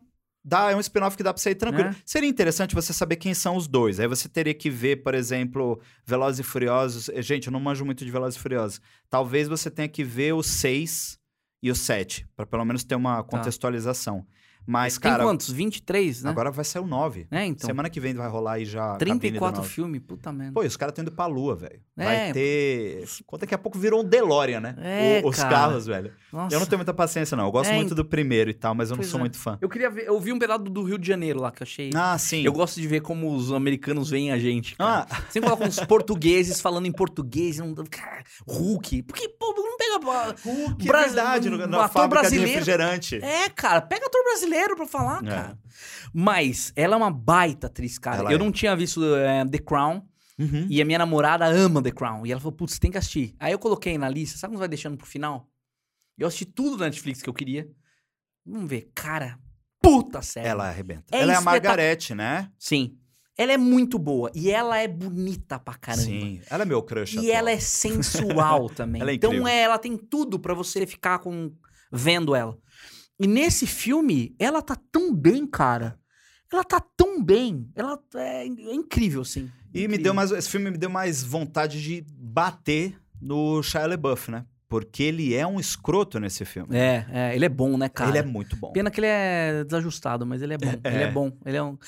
Todo mundo ali, acho que o elenco tá bem. Sim. Tá, tá bem E aí a Netflix, não só esse filme, que é original da Netflix, mas teve também o set de Chicago. Sim. É, o Mank, né? Que é uma Mank, grande né? homenagem a Hollywood, de certa forma, você tá pegando ali a base do, do Cidadão Kane. Mas tem que ver o Cidadão Kane pra entender, né? Tem, cara. Eu fiz minha namorada, eu fiz a Willy assistir a- Uhum. o Essa Cidadão dica é muito boa, porque tem muita gente que não gostou de É. Mank, mas não, não, É, não conhece Cidadão Não tem a Kane. referência. É que nem o. Era uma. Era, é, é, é, pô, Era uma vez Hollywood? era uma vez Hollywood. Você não tem a história da Sharon Tate, você, não, não acompanha. A gente Ah, falou disso até, né? É, até mesmo do. Minha namorada, ela não, ela não sabia, ela não sabia nada, nem do Charles Manson, nem do Sharon Tate, É nada. mesmo? Daí ela Caramba. assistiu e ficou meio. Ah, Mas aí, quando você explicou a história, dá aquele. dá, dá, mas né? eu acho que perde, né? É. É legal a pessoa assistir com. Quando eu terminei de ver esse filme, eu falei, caramba, se a pessoa não sabe, ferrou, né? Eu tenho uma familiaridade muito com Era uma vez Hollywood. Primeiro, porque tem duas, dois paralelos ali que tem muito a ver com o que eu gosto e sobre cinema, né? A minha- história com cinema. Uma que é eu sou bitomaníaco e o. Mitomaníaco? Bitomaníaco. Ah, tá. Não, Eu falei, mitomaníaco. caramba, o cara tá mentindo tudo que ele tá falando. Ele não viu nada desse filme. É um personagem. Nem é um né? podcast isso aqui, nem Caramba, estão você- gravando. Você atua bem, né? Sabe tudo. Eu sou bitomaníaco e o Charles Manson, o assassino da Ah, Sharon Tate, escreveu Held Isso é Skelter. muito louco. Não, mas é porque ele escreveu uma música que eles. Held Skelter é uma música dos Beatles que tá no álbum branco. É, então. Ele diz que foi influenciado por essa música pra cometer o... Não, mas não tem uma música que ele escreveu, que alguém gravou, alguém. O, o, o- o Charles Manson Hum. escreveu uma música e alguém gravou essa música. Cara, não, não lembro agora alguém, quem que no- é. Alguém. Mas o Marilyn Manson, por exemplo, chama Marilyn Manson por causa da Marilyn Monroe e o Charles Manson. Sim. É- é Não, mas essa- eu acho que o, o, o- Charles Manson escreveu uma música e ele era tão é, psicopata, Uhum. tão sociopata, que ele convencia as pessoas das coisas. E ele, alguém não grande como os Beatles, mas alguém assim, É, eu- significativo no sim. meio, gravou uma música dele. Cara, é, é verdade essa história. Não lembro exatamente É, quem, mas tem isso, né? Então eu conheço toda a história da, da Sharon Tate. Ah. E tem a parada do Bruce Lee também, né? Eu sou muito Isso fã é do Bruce Lee. bom. Aquela cena é incrível. Mas você É viu que deu vários problemas essa Ah, mas cena? aí que tá, é humor, caramba. É humor. Você não entende isso, que é humor. E quem ficou chateado? A família. Ai, mas é o Bruce Lee. Pô, o Bruce Lee já é um mito. Pronto. Então, já entendemos que é um mito. Agora, eh, vamos fazer um pouco de piada sobre isso. Mas você entendeu? viu a. a... É isso que eu falo. Se eu faço uma piada de Deus, a galera, ah, você não pode fazer piada com Deus. Peraí, a tua fé é tão zoada assim que você vai se importar com um humorista fazendo uma piada de Deus, cara? É muito bom teu- você falar isso. Pô, porque assim, Deus é Deus. Acabou. Ninguém. Ninguém vai questionar o poder de Deus. Um humorista vai fazer uma piada. Você precisa tremer muito na base com a sua religião, com a sua fé. Eu concordo. Porque se a sua fé é inabalável, acabou, cara. Você vai rir e você vai orar depois. Você vai Sim. chegar em casa, vai fazer a tua oração. Não, e você, você acaba conseguindo separar, Oscar. É, falam muito Quando sobre... o casamento tá. você- Quando separa, separa mesmo. Eu acho que o Dinho tem toda a razão nisso que ele tá falando. O Dinho, né? Logo o Dinho falando isso. Caramba. Foi uma boa piada. Tem conhecimento de causa. é. Mas eu falo isso quando eu peço para as pessoas assistirem Lucifer. Porque... É, Sabe quem falou pra assistir Lucifer? Quem? A Xuxa. Sério? Engraçado. A Como Xuxa- assim? Quando a gente tava lá no, no Dancing Brasil, a gente tava esperando pra começar. Porque você faz um ensaio, né? Aí ela tava, tipo, de braço dado, assim, comigo, porque ela tava esperando lá o negócio. Daí ela falou: Já viu o Lúcifer? Falei: Não. Vê, é muito bom. Que, a Xuxa. Aí já lembrei do disco ao Do contrário. disco ao contrário. Falei, cara, que coisa maluca, né, cara? E eu fiquei com isso na cabeça. E tive uns papos com a Xuxa muito louco de veganismo. Um dia que a gente ficou 15 minutos. Ela é vegana? Ela é vegana. Pra Não sabia. Muito. Você é vegano. Não sou, tá louco? Eu. Tinha uma época que você não, não, tava... não. Eu diminuí o consumo de carne. Tá. Porque antes eu comia. Mu... Eu comia- lembro porque uma vez eu fiz um hambúrguer em casa e eu tive É. que fazer vegetariano pra Não, por você e pra, Willy. pra Willy. Não, mas você também comeu, pô. Fiz pros dois. É, eu não lembro. Ah, é verdade, é verdade. eu fiz é pros verdade, é dois. Eu verdade. falei, ah, se- se- eu vou fazer um Não é que eu vegetariano. não como mais carne. De vez em quando eu como, mas é. Diminuiu mesmo o consumo. Diminuir, é só porque. É, eu, eu tô assim também. E não é nem por uma coisa do veganismo, é porque eu fui no médico e a gordura da carne, ela é ruim, né? Se você come em muita, muita quantidade, ela é ruim. Então, assim, eu dei uma diminuída só. Eu acho que eu não vou conseguir ser vegano, cara. Queijo é uma coisa que eu não vou conseguir É, parar eu de também, comer. Eu também sou assim. Carne eu tô bem, assim, eu consigo. Agora, frango é um negócio que é difícil pra mim parar. Já comeu proteína de soja? Já. Bem temperadinha, você gosta? Já. Não gostou, É curtiu, não? difícil, é difícil. Tem que saber preparar muito bem. É. Uma, uma vez eu fui pra Eu faço Belém- uma bem gostosa, mano. Próxima vez que você for lá em casa, depois da pandemia eu vou fazer pra você. Então, mas uma vez eu fui pra Belém e daí eu é, fui fazer uma matéria pro CQC. Aí o cara, a gente era. A, a Band de lá tava ajudando a gente. Aí o dono da Band gostava muito do CQC e chamou a gente pra um almoço. Ah, tá. Chegamos lá, aí tinha carne moída, tinha hambúrguer, tinha. hum, Tipo um frango desfiado assim. Tinha vários. Ele fez uma mesa. Falou: come esse hambúrguer. Comi. O que, você tá comendo? Hambúrguer. Aí come essa, essa carne moída, comi. O que, que você tá comendo? Carne moída. Come esse frango. Come isso aqui. Comi. O que, que você tá comendo? Frango. Sabe o que é isso? Carne, é, carne de jaca.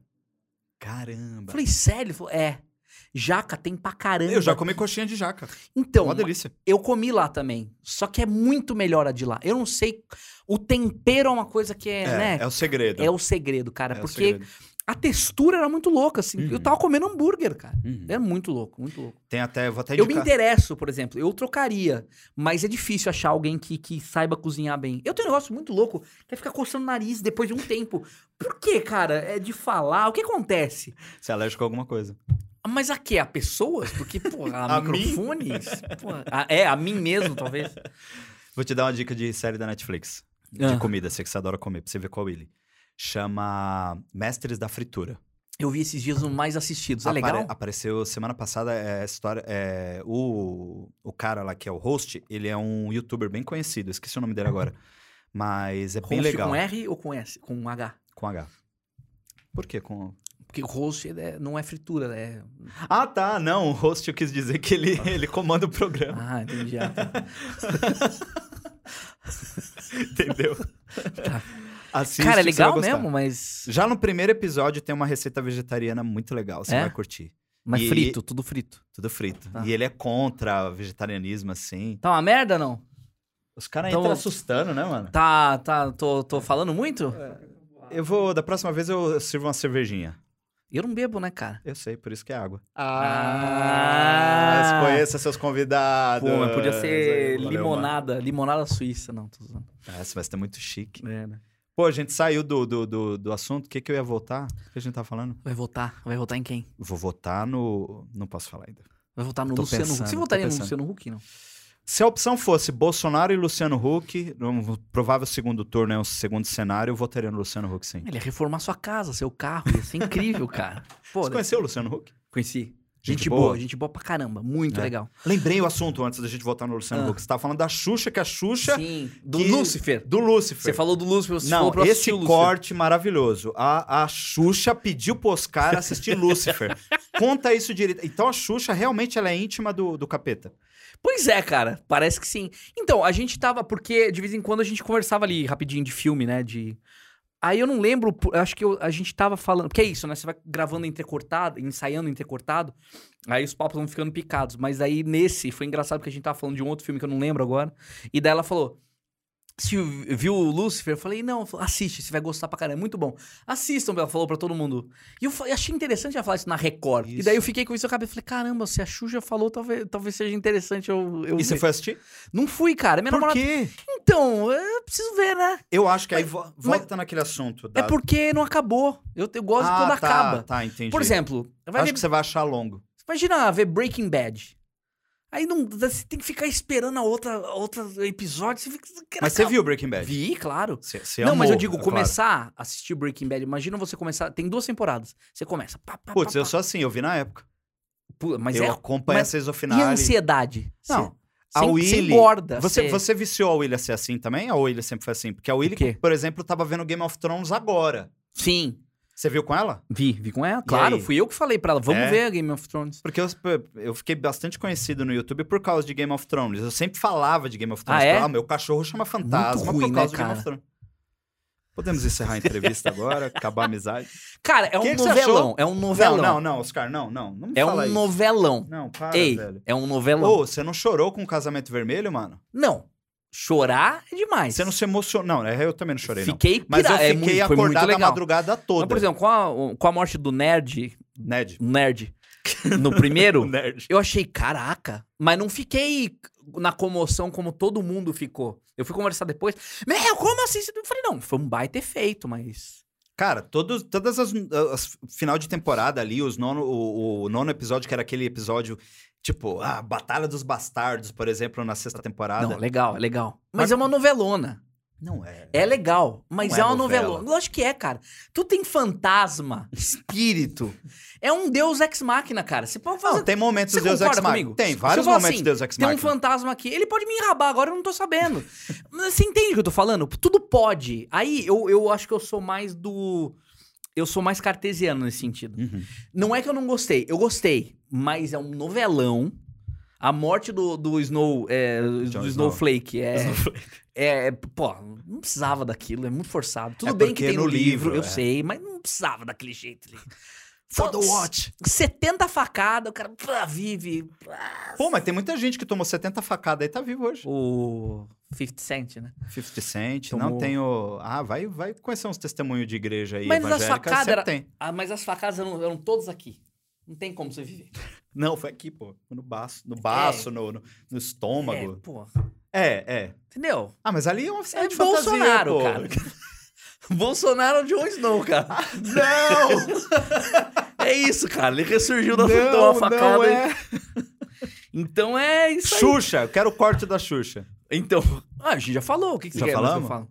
Não, ela só falou de. Não te deu mais nenhuma dica de série? Não, acho que foi essa aí. só Lúcifer. É que eu não tô lembrando do outro filme que a gente tava falando antes, mas ela falou do Lúcifer. Isso eu lembro que eu achei engraçado, porque ela na Record perguntando pra, pra todo mundo: Alguém assistiu Lúcifer aqui? Claro que ninguém assistiu Lúcifer. E se alguém assistiu Lúcifer, ninguém vai falar: Eu assisti, Xuxa. O cara é mandado embora, cara. O cara vai parar no. no, no, no- Eu lembrei o fio que eu queria comentar. Qual? É porque você falou que a gente, a gente tava falando de religião, por exemplo, você Cara, falou de fazer eu uma não piada. coloquei isso no stand-up, cara. Agora que eu tô me dando conta. Que eu fiz um texto do Dancing, Bra- do Dancing Brasil. E eu não falei disso, cara. É verdade. Agora tá aqui, tá é registrado, engraçado você vai isso. lembrar. Pois é. Quando você falou de piada, por exemplo, com Deus, Deixa eu anotar que as isso. pessoas. Anote. Não, é sério, porque se- às, às vezes eu tenho as ideias e eu não anoto, a ideia passa, cara. A gente precisa anotar na hora Mas ideia. tá registrado aqui também. Qualquer coisa, você pode só assistir o episódio. Sim, beleza. Mas vamos conversando pra não ter não, que não, parar, claro. ter que é- editar é- depois. não, essa questão do, da religião eu acho interessante você falar, porque você falou de às vezes fazer uma piada com Deus e a pessoa não saber separar. E aí você falou, a fé, a tua fé, ela tá nesse nível que você não consegue destoar é, é, re- realidades, né? Você não consegue. É, você realmente está achando que eu tô fazendo uma piada com o teu Deus nesse sentido? Eu acho que Lúcifer traz um pouco isso, porque eu consigo Ah, ver Legal. que, cara, ali é um personagem. Não é o inimigo da alma. Aham. Não é o satanás cristão. Não é o, o, o, o Hassatan, né? Como fala na religião judaica, da qual eu, eu, eu, eu, eu sou praticante hoje. Então, eu acho que falta um pouco das pessoas terem esse senso. E aí vai a pergunta. Você não acha que isso é arte e as pessoas muitas vezes não entendem o que é arte? Por isso que rola essa confusão? Por exemplo, vou te dar um exemplo dentro de um filme. Noé. Tecnicamente seria um filme religioso. Você assistiu Noé? Sim. Cara, mas o Noé lá é um Noé porradeiro. Não, É. não tem muito a ver com uma visão do Noé cristão. Tem muitas coisas é, judaicas ali.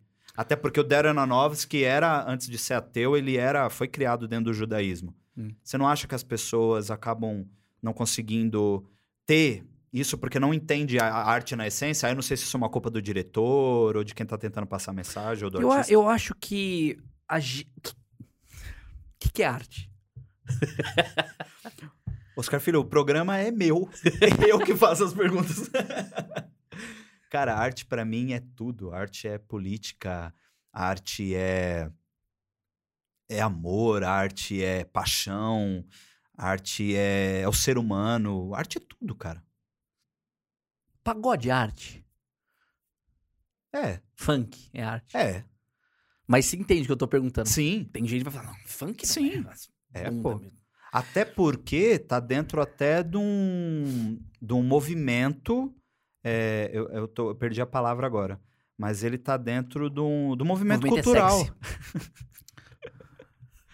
Isso é. Pagode? Movimento é sexy. Não é do bonde, não sei o que lá. É- é- Isso é. Axé? não, Tchaca- é. Tchacabum? Braga. Braga. Bra- Braga Boys, Tchacabum? Braga Boys, acho que é Braga Boys. Bomba, isso aqui é bom. É, Cara, eu acho que a gente. Por que, que eu tô falando isso? Porque eu acho que a gente tem uma dificuldade de decidir pra gente o que, que é arte. Se eu tenho essa dificuldade, você talvez tenha.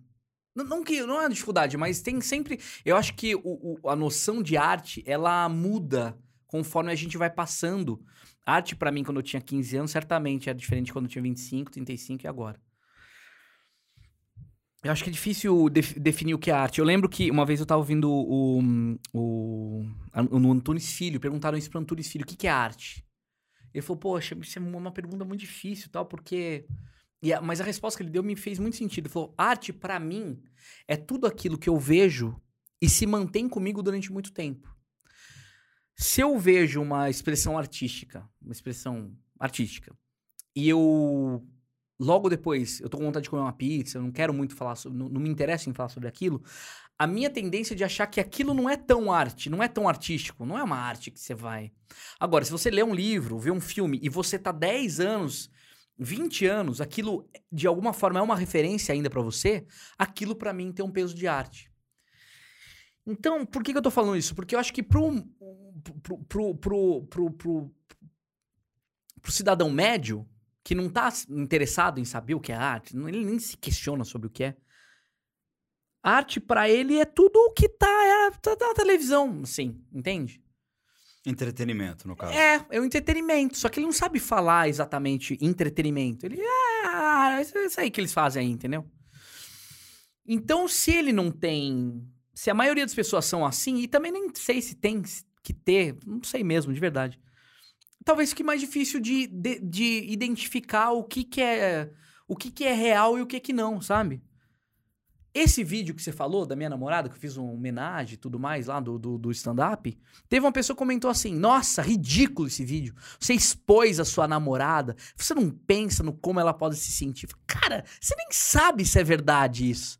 Eu nem falei o nome dela. É. Então, assim, o cara tá levando a sério o negócio que eu tô fazendo.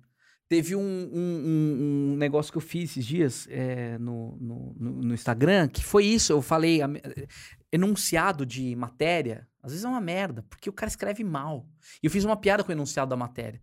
Que a mina falava assim, que ela ganhava, que ela, ela estudou de graça e hoje em dia ela ganha três vezes mais. E a minha brincadeira é, se ela ganha três vezes mais da época que ela trabalhava de graça, então não tá ganhando nada. Porque zero vezes três é zero. Aí uma galera começou a levar a sério. Ah, dá muito bem para entender. É claro que dá para entender. É óbvio, cadê outro? Isso é piada.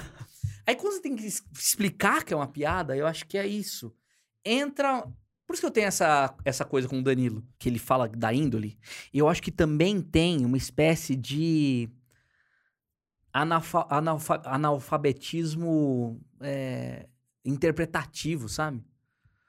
Que, pô, não é possível, cara. Interpretação cara... de texto, literalmente. É, mas é um, analfaba... é um analfabetismo mesmo, porque. Não, não, não querendo ser pejorativo, mas assim, não é possível, cara. Não é... Sabe que a pessoa quer não entender? Não é possível, não consigo. Isso é difícil pra entender. Não é possível. Se ela não gostou da piada, se ela achou uma piada. Eu prefiro que fale, nossa, que sem graça. Daí pelo menos eu entendi que ela é. entendeu. Agora, ela questionar a veracidade do quanto. Ai, sabe, parece que ela quer mostrar um. Eu não sei se é carência, porque parece que ela quer mostrar. Não, eu entendi, eu quero mostrar pra você que eu entendi. Acho que a gente tá na época da relativização, sabe? Tipo, sua camisa é branca. Não, não os caras têm que ver, porque a luz. Cara, é branca, não interessa muito se é outra cor. Aí é cinza, gelo. Dane-se, entendeu? Sei lá. Eu acho que a internet também, ela te dá.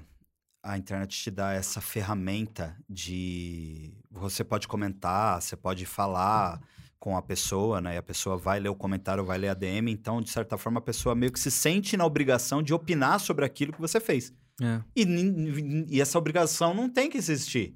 É. Né? Tipo, você não precisa comentar sobre tudo. Eu, por exemplo, comento muito menos do que eu, eu deveria, né? Porque às vezes o conteúdo tá passando, você dá um like, ou você. Eu sei que isso ajuda no engajamento, por exemplo.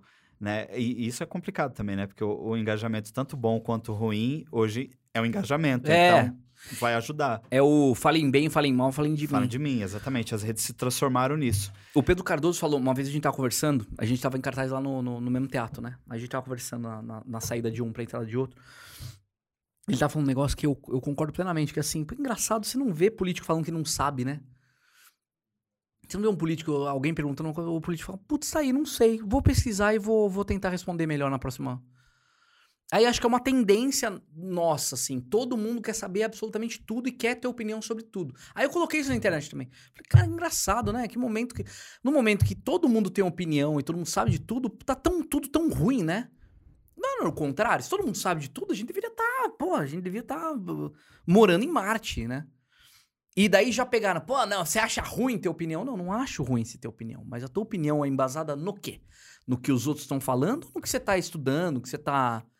Né? Porque daí acho que começa uma desinformação. Você fica, cara, mas. Tem um momento que a gente não sabe nem onde buscar a informação, né? A informação é. sai e você. acha que aquela informação tá errada, apesar de estar num portal Sim. grande ou num jornal grande. Pode ser que esteja enviesado um pouco, talvez o título realmente possa estar enviesado, mas você acha que um jornal ia se, se, se colocar no, no perigo de colocar, colocar uma fake news pra se ferrar mais tarde, ser. Talvez não, né? A pessoa sabe como funciona a redação de um jornal, ela sabe como. Tem muitas variantes, digamos assim. Oscar, eu queria te agradecer muito, mano. Não quero acabar, quero ficar mais três horas. É bom porque você volta. A gente tem Volta. muito assunto. Gente E eu volta. tô começando a ficar preocupado com o seu nariz. Eu não sei o que acontece, de verdade, cara. E é sempre desse lado aqui, ó. É sempre essa, essa região aqui. É muito louco, cara. Que, que coisa, né? Diferente. É a síndrome do Rudolph.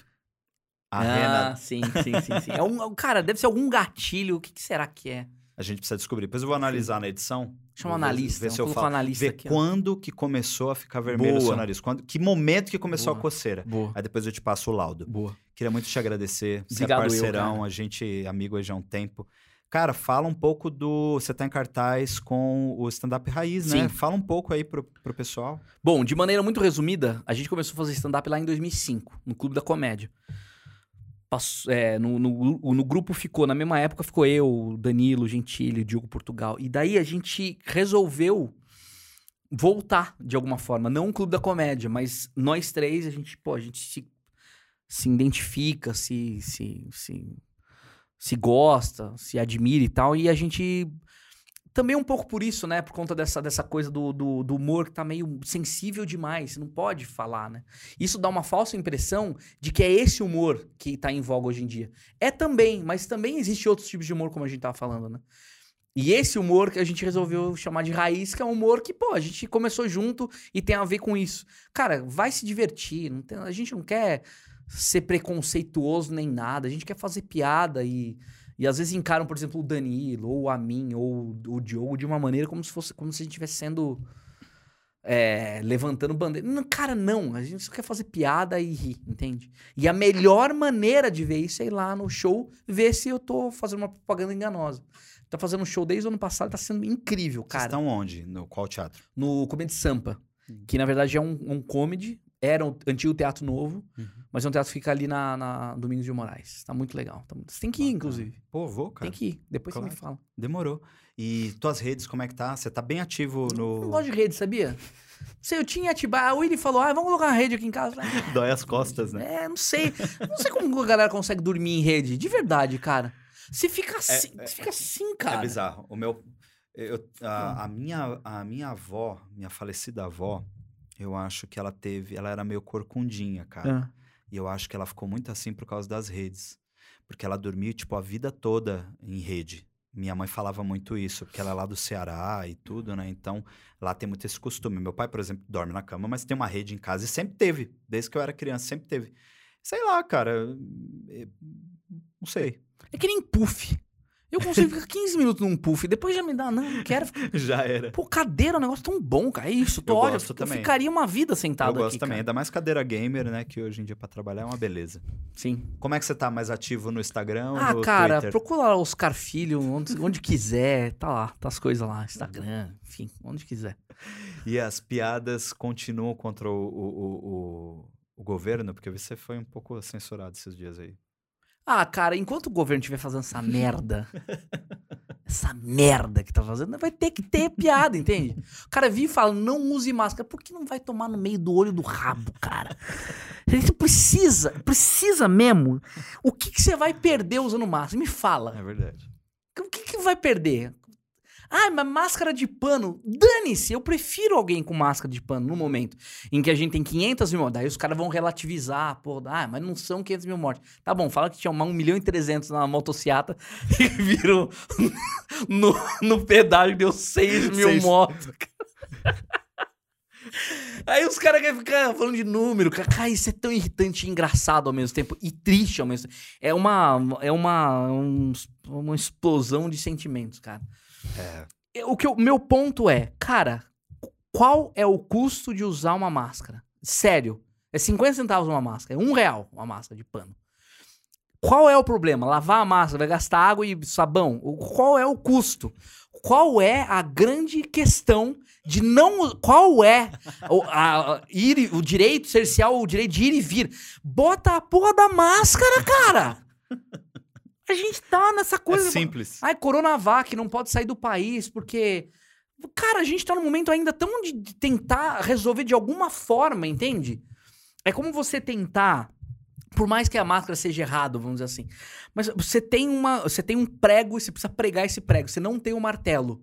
Você tem uma, uma, um alicate. Você vai conseguir, não vai? Va- Você vai problematizar que naquilo não é um, um, mar- um martelo, cara?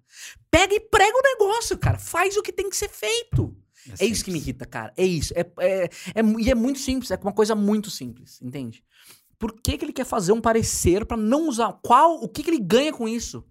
É só ser um velho idiota que quer ser contra, do contra. É os velho do contra. Que fala, não, sou militar, eu sou... Foda-se. Cara, foda-se. De verdade, foda-se. Só isso. Faz o negócio. Aí vem os caras encher o saco falando, não, é isso. Não, é isso mesmo. Ah, cara. Nossa. É, é complicado. Eu já cansei muito, já nem discuto Meu mais Deus, tanto, meu porque Deus. Não dá. Eu tô errado em alguma coisa. Não, é Não, possível que esteja Claro que errado. não. Eu tenho que eu, ter. eu acho que não. Não tem alguma coisa errada aí no meu pensamento. né? Tem que ter alguma coisa errada. porque Não, é acho que não. Acho que não. Porque se o presidente tá falando. Não, é um mito, cara. É um mito. Então, mas eu acho que as pessoas precisam entender a definição do mito, né? Porque o mito não é uma verdade. E é com essa reflexão que a gente encerra esse papo. Sim. Enfim, um pau no mito. Mano. Valeu, cara. É nóis.